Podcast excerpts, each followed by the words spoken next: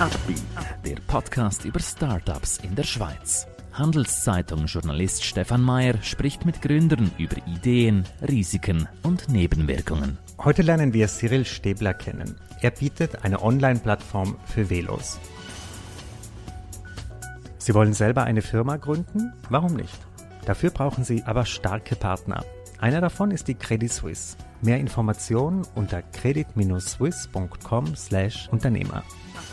Herzlich willkommen Cyril Stäbler. Er ist der Gründer von velocorner.ch. Merci mal auf die Einladung. Cyril, erklär uns doch zu Anfang so ein bisschen, was ist euer Business, was macht ihr, wo seid ihr zu Hause? Genau.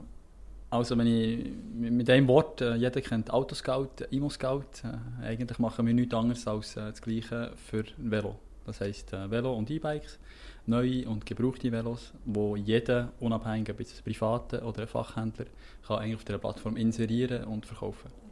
Bei Autoscout und Immoscout ist es ja auch ein bisschen so, dass man dieses Vergleichs, äh, diese Vergleichsfunktion hat. Ist das bei euch auch? Kann man Velos vergleichen? Kann man sie den eigenen Bedürfnissen anpassen? Genau. Es gibt ja äh, Velofahrer ganz unterschiedliche Arten von Velofahren. Der eine, der genau weiß, was für ein Velo ich will. Ich will genau, ich will das Modell, diese Marke, äh, diese Farbe. Und dann gibt es aber auch den anderen, der sagt, ja, ich, ich will mal ein E-Bike, ich will mein Mobilitätsproblem Problem lösen und äh, ich will mal schauen, was es für E-Bikes oder was für, für ein Velo überhaupt gibt. Und äh, dadurch, dass wir relativ viel Inserat haben, ähm, gibt es natürlich eine gewisse Transparenz und kann natürlich auch wie bei Autoscout eigentlich eins zu eins alles vergleichen, unabhängig vom Markenpreis, Modell etc. Hilf uns ein bisschen bei der Lokalisierung. Wo seid ihr zu Hause? Wie viele Kollegen Kolleginnen hast du? Genau, uns gibt es eigentlich seit zwei Jahren. Wir sind sieben Leute. Wir sind in Murten, also Murtensee daheim eigentlich. Äh, warum? Wir haben dann gesagt, es muss nicht immer Lausanne oder Zürich sein. Und äh, vor allem sind wir alle zweisprachig. Das heisst, wir sind stark in Westschweiz. Natürlich sind wir stärker in Deutschschweiz. Aber wir haben gesagt, Murten hat äh, noch Historie und ist ideal gelegen, für die ganze Schweiz eigentlich zu bedienen. Seid ihr momentan alle im Homeoffice oder pendeln die Leute auch jetzt äh, nach Murten? Wir sind im Homeoffice, wobei ich muss sagen, dass eigentlich die, die grosse, der grösste Teil von unseren Leuten ist eigentlich beim Fachhändler vor Ort. Das heisst, wir gehen zum Velohändler vorbei, helfen ihm, äh, helfen ihm sogar beim Inserieren, ähm, machen auch Schulungen etc. Und da sind wir nach wie vor zwar im Homeoffice, aber viel immer noch beim Kunden vor Ort. Mhm. Jetzt kennt man solche Portale für Autos und Immobilien ja schon seit langem. Äh, warum waren, waren da die Velos so ein bisschen hinten dran oder stimmt das gar nicht? Ja, ich, äh, zusammen mit meinem Mitgründer Mario, wir sind beide äh, ehemalige Mitarbeiter von Scout24. Ähm, wir kennen entsprechend Autoscout vor allem relativ gut. Und wir haben eben vor, vor zwei, drei Jahren gesagt, ja, eigentlich gibt es nichts für Velos. Es gibt zwar äh, Ricardo, es gibt äh, Anibis, es gibt Tutti etc., wo enorm viele Velos hat, aber echt nicht spezifisch nur für das Thema Velo. Was es aber im Automobilbereich, Immobilienbereich gibt, Moto sogar. Und ich gesagt, hey, das ist doch das Potenzial und habe so dann angefangen zum Abklären, zuerst bei den Velofachhändlern, hey, so eine Plattform würde das nicht Sinn machen. Das heißt, ihr macht dann eure Umsätze über Anzeigen, die auf dieser Plattform sind, oder bekommt ihr eine Kommission, wenn jemand das Velo kauft, verkauft? Wie läuft das? Genau, der Velofachhändler der zahlt einen fixen Preis pro Jahr, dass er kann unlimitiert seine Velo online stellen, sein Warenlager kann, äh, zur Verfügung stellen. Beim Privat ist es anders, beim Privat nehmen wir eine Kommission. Mhm. Beim Privat ist es aber auch so, dass wir den ganzen Prozess von A bis Z über die Plattform abwickeln von Zahlung bis zur Auszahlung am Verkäufer. Die Vel es gibt ja so einen Velo-Boom eigentlich seit Corona, oder? Die Verkäufe sind nach oben geschossen, so ein bisschen. Manche, manche fühlen sich vielleicht sogar sicherer auf dem Velo vor dem Virus. Ähm, habt ihr das auch bemerkt? Ja, absolut. Es gibt auch mehrere Gründe. Das eine ist natürlich, dass äh, das Thema Velo schon seit zwei, drei, vier Jahren boomt. Dank dem E-Bike. Dank dem E-Bike wird auch das normale Velo wieder beliebter. Äh, jetzt durch die Pandemie natürlich äh, verstärkt. Das ist ein ideales Freizeitgerät. Äh, mit der ganzen Familie kann ich etwas machen. Äh, zudem ist auch pandemiebedingt äh, die Exporte eingebrochen von China etc., wo das meiste eigentlich herkommt, die ganzen Teile. Äh, und die europäischen Marken können das nicht ganz kompensieren. Das heisst, haben heute gleichzeitig eine höhere Nachfrage und das Angebot ist eher kleiner geworden, als es grösser wäre geworden. Ist das tatsächlich so, dass dieser E-Bike-Boom auch den normalen Velos so Rückenwind verschafft hat? Genau, ja, absolut. Mhm. Heute beim, beim, der E-Biker sagt sich, äh, ich nehme vielleicht mal das E-Bike Mountainbike. Die Leute sagen sich, das ist doch kein Sport, das kann doch nicht sein. Äh, es sind vielleicht ehemalige E-Biker, die vielleicht jetzt äh, sagen, ja, ich will in der gleichen Zeit viel mehr erleben, viel mehr leisten.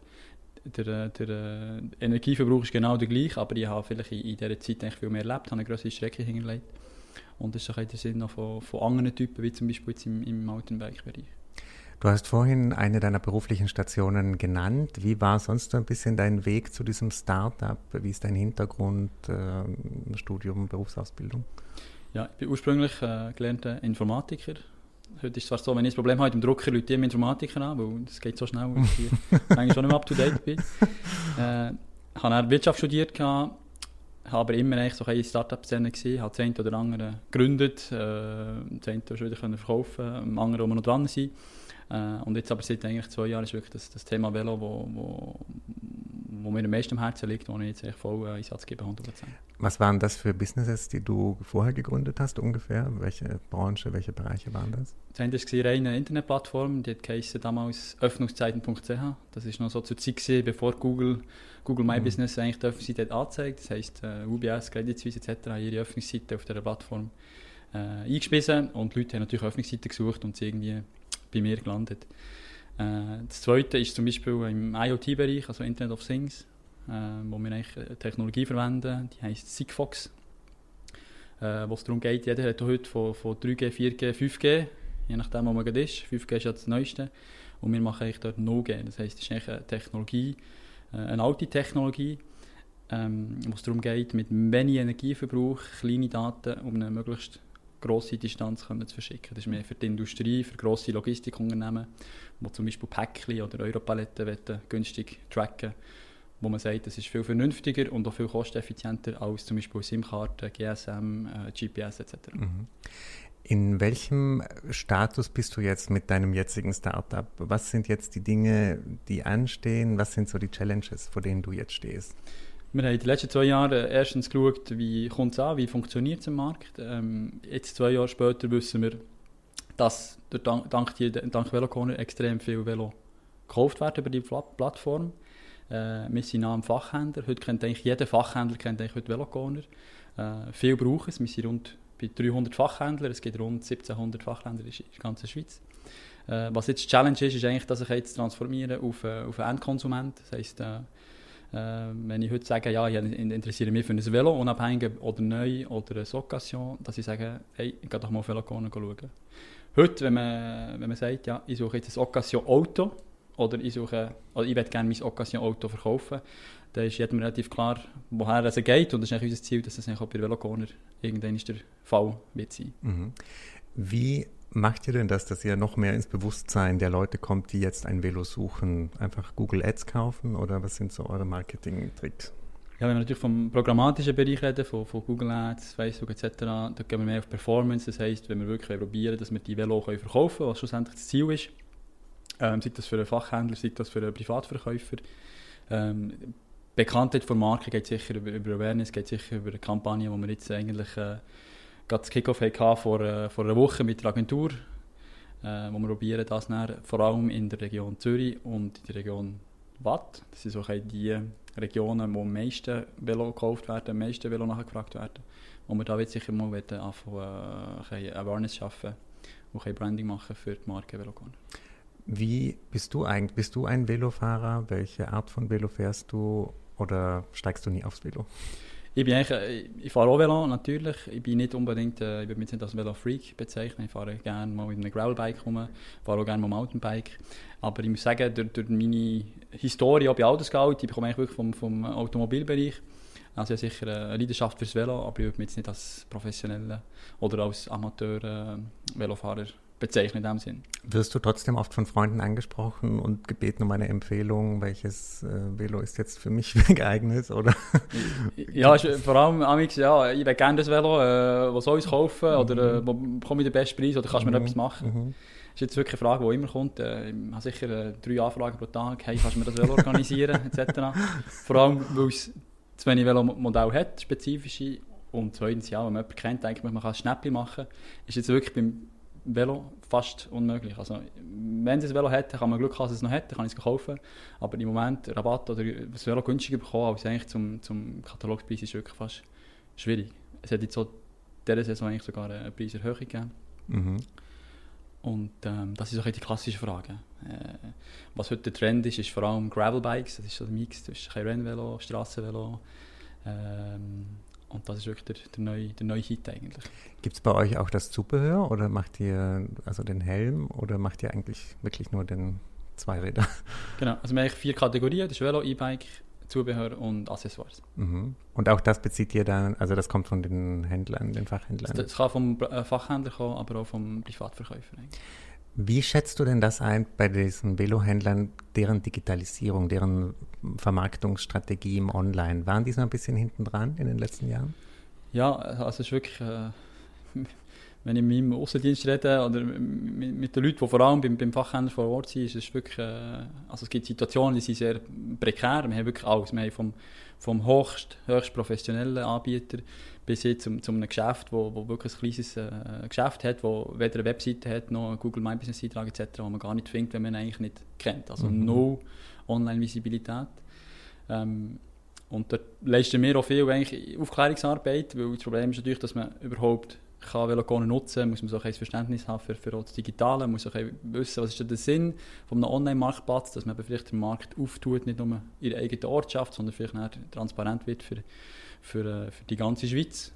Äh, und da geht es natürlich auch darum, dass ich das kann, kann entsprechend bewirtschaften kann, wenn ich eine Anfrage bekomme, dass ich die am gleichen Tag noch am besten beantworte und nicht irgendwie, wenn ich das Büro mache, am Samstag dann anrufe. Weil wir zum Beispiel am Samstag offen Ich denke mal, dass du in den letzten Jahren extrem viel mit Velofachhändlern zu tun hattest. Gibt es denn so Charakterzüge, die die alle gemeinsam haben oder gibt es so irgendwie einen Branchen-Bias, den die alle haben oder kann man das eigentlich nicht sagen? Ja, ich glaube, ist überall im Leben oder im, im Business, ist, es gibt ganz verschiedene, verschiedene äh, Charaktere. Es ist wirklich so, dass also jeder Fachhändler wirklich jetzt eigentlich am Limit läuft. Das heisst, er hat eigentlich, äh, ich würde nicht sagen nicht Problem, aber er hat extrem viel zu tun es gibt zu wenig Fachleute, also es gibt zu wenig Velomechen etc. Das ist wirklich äh, ein Mangel. Und auf der anderen Seite hat er jetzt das Problem, dass er die Ware nicht bekommt. Das heisst, er will eigentlich mehr einkaufen, aber äh, kann vielleicht auch nicht. Und es gibt auch vom, vom Importeur, von der Marke, wird oft so äh, vorgelegt, jetzt nimmst du zwei von denen, drei von denen etc. Also es ist nicht einfach ein Wunschkonzept, das ich kann bestellen kann. Und es äh, ist natürlich auch noch ein Risiko, respektive eine Frage vor Liquidität. Und insbesondere jetzt sehen wir, dass eigentlich die grossen Velohändler die Ware eigentlich bekommen und die kleineren, die weniger Budget haben, weniger Liquidität haben, äh, eher schwieriger an, an ihre Ware kommen, obwohl sie es jetzt eigentlich problemlos locker könnten, könnten verkaufen. Also es gibt Velohändler, die könnten das Doppelte verkaufen, äh, bekommen aber einfach die Ware nicht.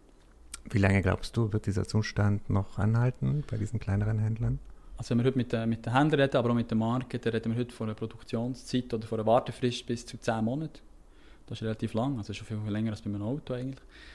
Ähm, und also, wir sagen, das hält sicher jetzt noch ein Jahr an, wenn nicht zwei Jahre, bis sich das eigentlich wieder äh, regulieren kann. Mhm.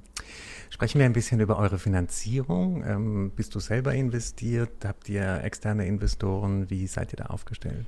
Genau, wir haben am Anfang äh, keine Investoren gebraucht. Der, äh, mein Mitgründer hat eigentlich das selber äh, finanziert, wir haben es selber äh, entwickelt oder, oder, was wir nicht können, haben wir, äh, haben wir können einkaufen. Und haben lustig, wir haben am Anfang gesagt, wir machen einen Test, wir gehen zu diesen Velofachhändlern. Das war für uns der logische Start gewesen. und wir haben gesagt, ja, mit denen bekommen wir in kurzer Zeit relativ viele Velos. Und er hat gesagt, das ist gratis für dich, du kannst einfach unlimitiert inserieren. Das Learning aus dem ist eigentlich, dass es keiner gebraucht hat. Und in der Schweiz gilt keine Mentalität, was nichts kostet, ist auch nichts wert. Äh, wir haben drei Monate später einen neuen Versuch gemacht und haben gesagt, äh, Giele, wir machen Saldo-Scout für die Veloindustrie. Das startet am 1. April. Das war etwa sechs Monate vorher. Äh, es kostet 1800 Franken im Jahr. Wenn du uns schreibst, bist du dabei und du supportest die Idee etc. Also wir haben quasi wie ein Crowdfunding gemacht äh, mit, dem, mit dem Kunden selber. Das heisst, am Anfang, eigentlich von Anfang an können Umsatz generieren, möglichst gleich. Und wo wir dann gemerkt dass das funktioniert, sind wir natürlich auch richtig Investoren, richtig Finanzierungsrunde gegangen. Wie würdest du die Zukunft von Velocorners in den nächsten fünf Jahren skizzieren? Habt ihr schon einen ganz detaillierten Plan oder wächst ihr jetzt einfach mal organisch, wie es sich ergibt? Ja, es gibt natürlich extrem viel. Also der äh, Schweizer Velomarkt ist über 2 Milliarden schwer, also ist äh, extrem groß eigentlich und Tendenz nach wie vor steigend. Äh, wir sind dort relativ marginal heute und natürlich steht hier die Ambition, dass wir nicht künftig eigentlich an jedem Velo können partizipieren können, wo irgendwie der, der Besitzer wechselt. Sei das ein, äh, ein neues Velo oder ein gebrauchtes. Was wir vor allem Potenzial sehen, ist im Occasionsbereich. Heute kauft der Schweizer in den letzten fünf Jahren immer ein neues Velo. Ein neues, neues, neues. Äh, vielleicht nach zwei, drei, vier Jahren kauft er wieder ein neues und mit dem alten hat er vielleicht noch, gibt er jemanden im Kollegenkreis etc. Aber es gibt nicht wirklich einen Occasion-Markt heute für, für Velo. Das heisst, ähm, wenn ich ein Velo habe, will ich es ja möglichst zu einem guten Preis wieder können verkaufen können. Das ist auch im Sinne des Fachhändlers, dann kann er wieder ein neues verkaufen etc. Und dort glauben wir, dass dort sehr, sehr, sehr viel noch wird passieren und dort vor allem der, der, der Occasion-Markt, der gebraucht Fahrzeugmarkt eigentlich erst am Entstehen ist. Da gibt es noch gar nicht in dem Sinn. Es gibt Velobörsen und that's it. Was sind Hindernisse auf diesem Weg, äh, um dieses Ziel zu erreichen? Es ist sicher Bekanntheit, äh, es ist auch die Einfachheit. Äh, wir haben ein Konzept, das sehr weit geht, in dem Sinn, dass, dass ich, wenn ich ein Velo, ein Occasion-Velo von, von, äh, von einem anderen Privatverkäufer kaufe, kann ich das online beziehen, ich kann es zahlen etc. Wir haben zwar einen Käuferschutz, einen Verkäuferschutz, aber man sollte eigentlich im Idealfall Kreditkarte zücken oder mit Twin zahlen etc. Und das ist sicher noch eine Hemmung, auch in der Schweiz, digital, wenn wir uns vergleichen mit anderen Ländern, sind viele andere Länder noch weiter. Das geht, wir müssen dort eigentlich gleichzeitig äh, den Prozess optimieren, aber auch das Verständnis und das Vertrauen schaffen, dass man eigentlich mit Velocorner das Ganze kann abwickeln kann. Wo vielleicht ein bestehender Brand, der bekannt ist, das Vertrauen schon hat vom, vom, vom Konsumenten. Habt ihr denn Konkurrenz äh, im Land oder habt ihr Vorbilder im Ausland, sage ich mal, die euch vielleicht auch gefährlich werden könnten? Ja, im Ausland ist es immer relativ äh, schwierig, natürlich auch durch die Sprache. Äh, dann gibt es ganze Mehrwertsteuerthemen etc. Es ist ehrlich schwierig jetzt für eine, für eine ausländische Firma, die das Gleiche macht, im Ausland in die Schweiz zu ziehen. Ähm, äh, ein wichtiger Grundstein ist auch der Fachhandel. Wir, wir haben wirklich den Fachhandel hinter uns und der Fachhandel hat jetzt Velogoner ausprobiert. Das war für ihn etwas Neues und es funktioniert. Das heisst, äh, wenn jetzt ein zweiter kommt, ein dritter kommt, äh, auch wenn das vielleicht ein namhafter Brand ist, der will jetzt nicht um, umstellen. Das, das, ist jetzt sicher mal der Punkt 1 und das ist sicher unser Main, Main äh, Asset. Wir haben natürlich Konkurrenten, haben wir natürlich so die, die, Sachen wie Facebook Marketplace, man kann sagen vielleicht auch Studio und Anibis, wo wir wiederum eigentlich zusammenarbeiten bei, bei einzelnen Teilen. Äh, darum sehen wir uns nicht unbedingt als, als äh, Konkurrent. Ähm, aber es ist vielleicht auch eine andere Zielgruppe. Mhm. Skizzieren uns noch ein bisschen zum Abschluss vielleicht so deinen Führungsstil. Wie inspirierst du deine Leute, vielleicht auch remote? Wie, wie würdest du das beschreiben und wie hat sich das entwickelt? Ja, wir sind, äh, wie gesagt, wir sind sieben Leute äh, im, im, im, vor Ort eigentlich. Wir haben die Entwicklung, wo, wo man darf sagen, wo im Ausland ist. Ähm, das sind wiederum acht Leute. Das ist immer ganz ein anderer Führungsstil, ist jetzt Entwicklung, äh, andere Mentalitäten, verschiedene Nationen äh, und jetzt hier vor Ort. Wir sind wirklich ein junges Team und wir haben angefangen als Zweite und wir haben geschaut, die Leute, die wir äh, zugenommen haben, die wir haben angestellt etc., ähm, dass sicher auch die Leistung von uns stimmt, aber auch, dass der, vor allem der Charakter passt. Es muss irgendwie, die Leute müssen zusammen, es muss funktionieren, es muss harmonieren, es muss passen vom Menschlichen her und der Rest, Skills etc., das, das ergibt sich eigentlich. Und mit dem sind wir relativ gut gefahren. Und ich würde sagen, die, die sieben Leute, die wir sind, eigentlich, also wir sind eigentlich wirklich ein, ein Stream-Team. Ähm, ist vielleicht auch noch Größe, die noch so relativ einfach äh, handelbar ist. Du hast vorhin gesagt, dass Entwickler so ein bisschen einen anderen Führungsstil brauchen. Habe ich das falsch verstanden oder ist das so? Ja, ich will nicht per se sagen, dass es vielleicht nur ein, ein Entwickler sein. Es ist eine ganz andere Art von Tätigkeit. Es ist auch immer schwierig. Der Entwickler ist per se nicht unbedingt beim Kunden vor Ort und man muss es irgendwie können erklären, man muss ihn können möglichst einbeziehen. Und dadurch, dass natürlich die Entwicklung remote ist, ist es noch einmal schwierig. Es erschwert das Ganze noch, dass man das Verständnis hat für, für den Markt, für, für, das, für das Produkt. Und das ist sicher eine Challenge. Also das sicher eine stundenweise Arbeit jeden Tag eigentlich mit, mit, mit, mit Videocalls etc., um auch zu erklären und mal zu zeigen, hey, was machen wir genau. Äh, und wir haben so gemacht, dass wir quasi remote vom, beim Kunden vor Ort waren, mit den Kunden geredet, mit Video etc.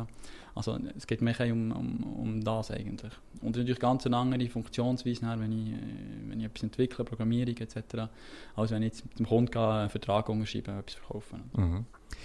Zum Abschluss, was war denn in deiner Gründerkarriere jetzt bei Velocorner so der schwierigste Moment für dich? Der schwierigste Moment ähm, ist eigentlich gewesen, vielleicht beim, ja, kann man vielleicht gleich sagen, wegen, wegen Covid letztes Jahr, wo eigentlich der, der Lockdown ist gekommen und dann war wirklich ein harter Lockdown gewesen. Und das ist so ein äh, März, das war ein die Phase gewesen, wo wir wirklich im Boom sind, wo wir noch gerade zum Fachhändler können, ins VTC sogar da im April etc. Und die, die Velohändler sind eigentlich im Januar, Februar zugestoßen langsam und März war wirklich eine perfekte Zeit. Gewesen. Wir hatten ein grosses Team, das bereit war, eigentlich schweizweit äh, in Vertrieb zu gehen. Ähm, wo das Zeitfenster ist relativ klein. Im, Im, Sommer kann ich nicht zum Velohändler, der hat keine Zeit für mich. Im Frühling auch nicht. Und da war natürlich harter Lockdown gewesen und wir mehr den Kunden besuchen. Das heisst, wir dem Kunden ein digitales Produkt verkaufen und das am Kunden zu erklären, per Telefon, an einem Velohändler, ist unmöglich. das muss, es geht ums mhm. Menschliche, das muss mhm. vor Ort passieren, obwohl es ein digitales Produkt ist. Mhm. Also ich könnt euch nicht vorstellen, wie viel wir eigentlich vor Ort sind beim, beim Kunden. Ähm, das ist der Verkäufer, der vorbeigeht, dann geht der Außendienst, wir haben den Support, also wir sind wirklich sicher zwei, drei, vier Mal je nach Kunde äh, vor Ort pro Jahr. Und wann hast du gemerkt, dass du diese schwierige Situation irgendwie in den Griff bekommen hast, äh, dass du da wieder in die Spur, dass ihr da in die Spur wieder gekommen seid? Ja, wir probiert, dann, wir haben äh, ein paar Ideen gehabt, wir haben auch so, so Probeabo verkauft, also Covid-Abo, wir haben quasi äh, gesagt, hey, du bist jetzt zwei Monate äh, dabei, nicht gratis, aber äh, extrem zu guten Tarifen, weil wieder das gleiche Thema, wenn es gratis ist, macht es nicht. Und äh, ich kann mich erinnern, wir haben äh, ich glaube, rund 50 von diesen Probekunden gehabt und 46 sind eigentlich geblieben. Was eigentlich so gezeigt, dass es, äh, hey, es hat wirklich gehauen, es hat äh, funktioniert. Obwohl wir nicht vor Ort haben können, gehen gehen helfen, inserieren etc. Ähm, eine andere grosse Challenge ist mit den äh, Schnittstellen, also in der technischen Geschichte. Aber die, die, jeder Händler hat irgendwie eine andere Art und Weise, wie er sein Warenlager bewirtschaftet. Der eine hat Excel, der andere hat äh, bis zu SAP. Also ganz grosse Palette. Und dort ist natürlich die Schwierigkeit, dass man die Schnittstellen hat.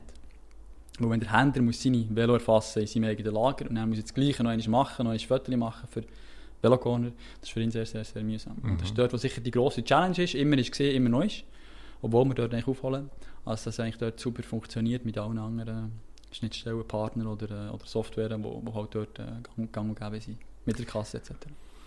Ich wünsche dir ganz viel Erfolg auf diesem weiterhin spannenden Weg und herzlichen Dank, dass du heute bei uns warst. Merci Stefan, merci Ein Podcast der Handelszeitung.